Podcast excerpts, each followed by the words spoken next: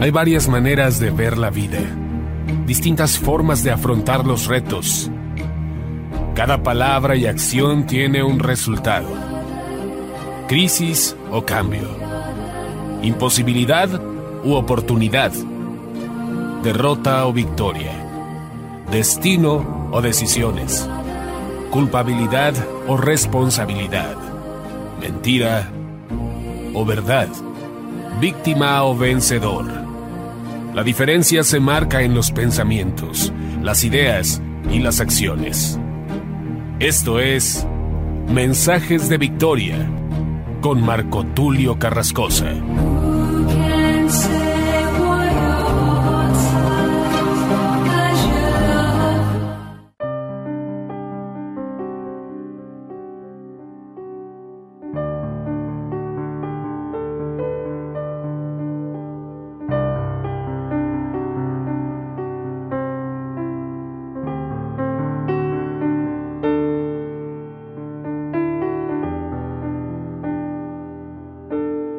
Bendiciones, amados hermanos y amigos, es un gran gusto poderles saludar nuevamente a través de la radio, a través de internet.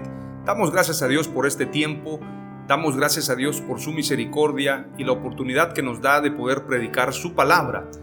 Deseo con todo mi corazón que esta serie, Dios de Pactos, sirva de edificación para tu vida, sirva para seguir creciendo en este llamamiento que Dios ha hecho a cada uno de nosotros a predicar su palabra y quiero compartirte hoy un episodio muy interesante y lo he titulado de una manera profética, de una manera llamativa, pero sobre todo de una manera motivante, porque aquellos que están viviendo en una esclavitud, que están viviendo en un tiempo difícil, donde pareciera que Faraón se ha levantado contra el pueblo de Dios con todo su peso, con toda su maldad, para oprimir al pueblo de Dios, quiero decirte en medio de estas circunstancias, como he llamado a este episodio, nació Moisés en medio del caos, en medio de la esclavitud, en medio del abuso de poder de Faraón, nace Moisés para traer libertad al pueblo de Israel. Quiero que vayamos rápidamente al capítulo 2 del libro de Éxodo y vamos a compartir este mensaje solamente unos breves minutos, deseo que seas muy edificado. Te recomiendo que leas Éxodo 2, Éxodo 3, bueno, todo el libro de Éxodo, pero si pudieras leer desde el Éxodo capítulo 1 hasta el capítulo 12, sería excelente que pudieras estudiarlo en esta semana. No te llevará más que tres días poder leer cuatro capítulos diarios, poder disfrutar de la escritura, poder disfrutar de este tesoro y yo te invito a que lo hagas con todo tu corazón porque Dios va a hablar a tu vida. Vayamos rápidamente a lo que dice Éxodo capítulo 2. Un hombre de la tribu de Leví se casó con una mujer de su misma tribu. La mujer concibió y dio a luz un niño, viendo que era hermoso, lo tuvo oculto durante tres meses, pero no pudiendo esconderlo por más tiempo, tomó una canastilla de papiro, la calafateó con betún y brea, colocó en ella al niño y la dejó entre los juncos a la orilla del río. La hermana del niño se quedó a poca distancia para ver qué le sucedía. Esta imagen ha sido representada en muchas películas, pero es muy tierna. ¿Cómo se puede colocar a un niño hermoso en una canasta? Esto es muy interesante. Pero quiero compartirte dentro de todo este tesoro que precisamente Moisés desciende de la tribu de Leví. ¿Y cuál es esta tribu? Leví, que significa en hebreo devoto, unido, es decir, que es un hombre entregado a Dios y es un hombre que convoca a la unidad. No olvidemos que los levitas precisamente eran quienes participaban para poder ofrecer a Dios sacrificios, eran los que armaban el tabernáculo, eran los que participaban precisamente como servidores sacerdotales, como ministros ante Dios. En este sentido tenemos que decir que precisamente Leví es una tribu dedicada a la consagración, dedicada al sacerdocio para Dios.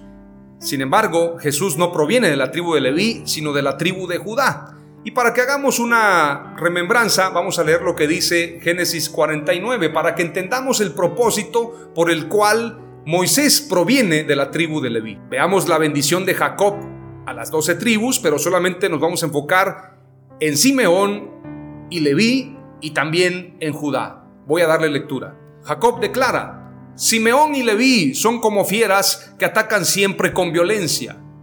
No quiero estar con ellos ni andar en su compañía, porque en un arranque de enojo mataron gente y despedazaron toros. Recordemos que precisamente cuando violaron a Dina, hermana de aquellos hombres, hermana precisamente de Simeón, de Leví y de los otros diez hermanos, cuando violan a Dina, Simeón y Leví se hacen justicia por su propia mano.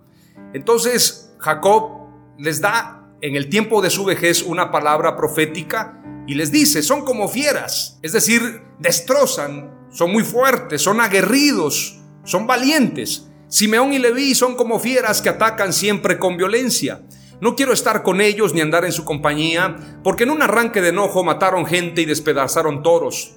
Maldita sea su furia, maldita sea su crueldad. Yo haré que se dispersen por todo el territorio de Israel. Sin embargo, a Judá, en el verso 8 del capítulo 49 de Génesis, declara, Tú Judá dominarás a tus enemigos, tus hermanos te alabarán y se inclinarán en tu presencia. Eres como un león feroz que al regresar con su presa se agacha y se echa en el suelo. ¿Y quién se atreve a molestarlo? Siempre tendrás en tus manos el cetro que te hace gobernante, hasta que venga el verdadero rey que gobernará a todo el mundo. Sus ojos son más oscuros que el vino, sus dientes son más blancos que la leche. Atará su burro a la mejor rama del viñedo y sin quitarse la ropa se empapará en ríos de vino. Está hablando obviamente acerca del Mesías, el león de la tribu de Judá que ha vencido, como lo declara el libro de Apocalipsis. Ahora, tú sabes precisamente, y vamos a leerlo más adelante, el carácter de Moisés. Él proviene de los levitas, él proviene de Leví. Recordemos que Moisés no solamente mató a un egipcio, Moisés rompió las tablas, Moisés tenía un carácter muy fuerte, muy aguerrido, porque lo traía en su ADN. El ADN es muy importante, tenemos que cuidar nuestro ADN. Veamos lo que dice el verso 5 en adelante. En esto la hija del faraón bajó a bañarse al río y mientras sus doncellas le seguían por la orilla, vio la canastilla entre los juncos y ordenó a su sierva que se la trajera. Al abrirla encontró un niño que estaba llorando y con lástima exclamó, Sin duda es un niño hebreo. Entonces la hermana del niño dijo a la hija del faraón, ¿Quieres que vaya a buscarte una nodriza hebrea para que amamante al niño? La hija del faraón le respondió, Hazlo. La muchacha fue a buscar a la madre del niño, a la que le dijo la hija del faraón, encárgate de este niño, críamelo y yo te pagaré. Qué astutos. Prácticamente ellos buscaron la manera de llevarlo con la hija de faraón, pero que no se despegara de su madre. Una estrategia que habla de astucia, y esto es muy importante en el liderazgo. La mujer se llevó al niño y lo crió. Cuando el niño creció, se lo llevó a la hija del faraón, que lo adoptó como hijo suyo y le puso el nombre de Moisés, diciendo, yo lo saqué de las aguas. Vamos rápidamente. Moisés huye de faraón. Aconteció cierto día cuando Moisés había crecido que fue a visitar a sus hermanos y los vio en sus duras tareas. Entonces vio un egipcio que golpeaba a uno de los hebreos, sus hermanos, él miró a uno y otro lado y viendo que no había nadie, mató al egipcio y lo escondió en la arena. Para que vean, provenía de Leví un hombre valiente, un hombre que se hace justicia. De una vez lo mató al egipcio. Él miró a uno y otro lado y viendo que no había nadie, mató al egipcio y lo escondió en la arena. Al día siguiente salió otra vez y he aquí que dos hebreos se estaban peleando. Entonces dijo al culpable, ¿por qué golpeas a tu prójimo? Y él respondió, ¿quién te ha puesto a ti por jefe o juez sobre nosotros? ¿Acaso piensas matarme como mataste al egipcio? Entonces Moisés tuvo miedo y pensó, ciertamente el asunto ya es conocido. Cuando el faraón se enteró de este hecho, procuró matar a Moisés, pero Moisés huyó de la presencia del faraón y se fue a la tierra de Madián y se sentó junto a un pozo. Ahora, qué interesante. Moisés mata a este egipcio con una gran fuerza seguramente, para haber matado a un hombre egipcio, no sabemos, la escritura no dice si fue de un golpe, si lo asfixió, pero la escritura dice que lo mató y fue muy rápido para que nadie lo viera. Esto nos hace entender que Moisés era fuerte, que Moisés tenía celo, pero sobre todo que Moisés lamentablemente cometería algunos errores a causa de su carácter. No nos vamos a centrar en eso, sin embargo, en el próximo mensaje, en alguno de los próximos episodios, hablaremos de la superioridad de Jesús en comparación con Moisés. Moisés, aunque es un gran líder, un gran hombre, no logra llegar a tener precisamente todo el liderazgo que Israel necesita. Aunque muchos se identifican con Moisés, con Elías, en el caso de Israel, nadie puede negar que Jesús supera en muchísimo a Moisés. Y esto lo vamos a ver en el libro de Hebreos. Para terminar, dice la escritura que Moisés se encuentra posteriormente en la tierra de Madián. El sacerdote de Madián tenía siete hijas, quienes fueron a sacar agua para llenar los abrevaderos y dar de beber a las ovejas de su padre. Pero vinieron unos pastores y las echaron, entonces Moisés se levantó y las defendió y dio de beber a sus ovejas. Cuando ellas volvieron a Reguel, su padre, él les preguntó, ¿por qué han vuelto tan pronto hoy? Ellas les respondieron, un hombre egipcio nos libró de mano de los pastores y también nos sacó agua y dio de beber a las ovejas. Él preguntó a sus hijas, ¿y dónde está? ¿Por qué han abandonado a este hombre? Llámenlo para que coma algo.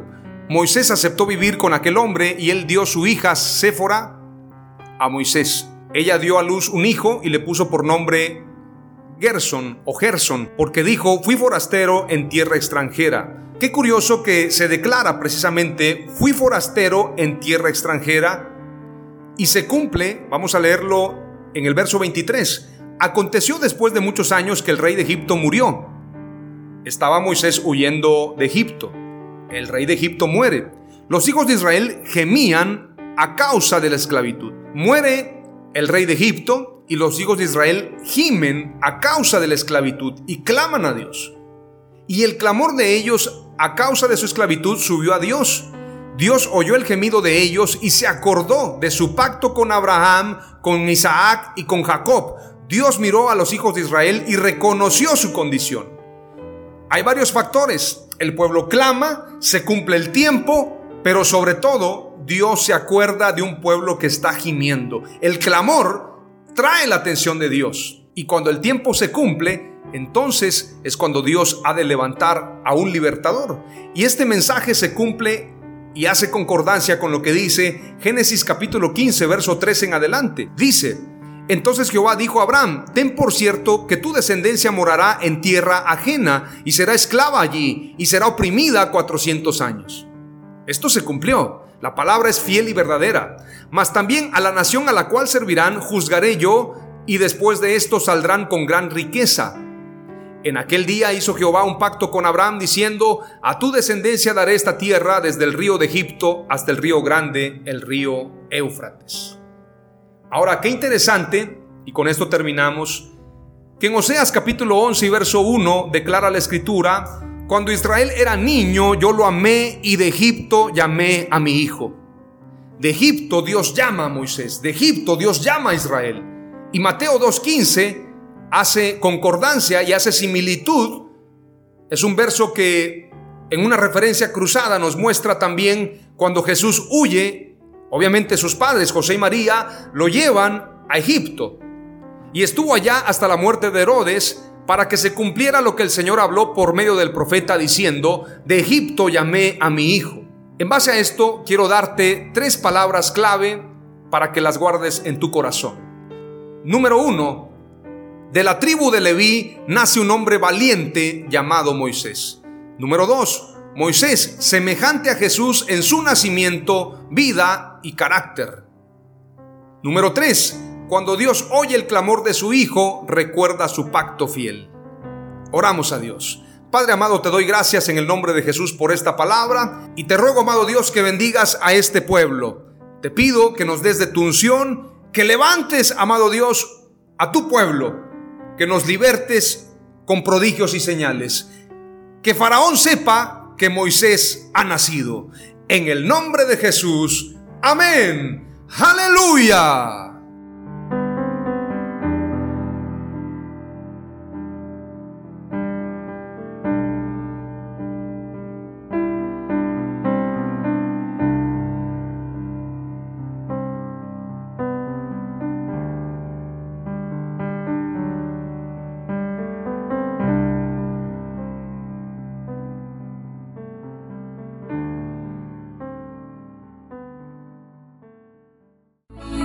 Esto fue Mensajes de Victoria con Marco Tulio Carrascosa. Gracias por escucharnos y seguirnos en nuestras redes sociales. Si deseas invitarnos a tu ciudad, escríbenos por inbox o al WhatsApp 961 66 882 99 961 66 882 99.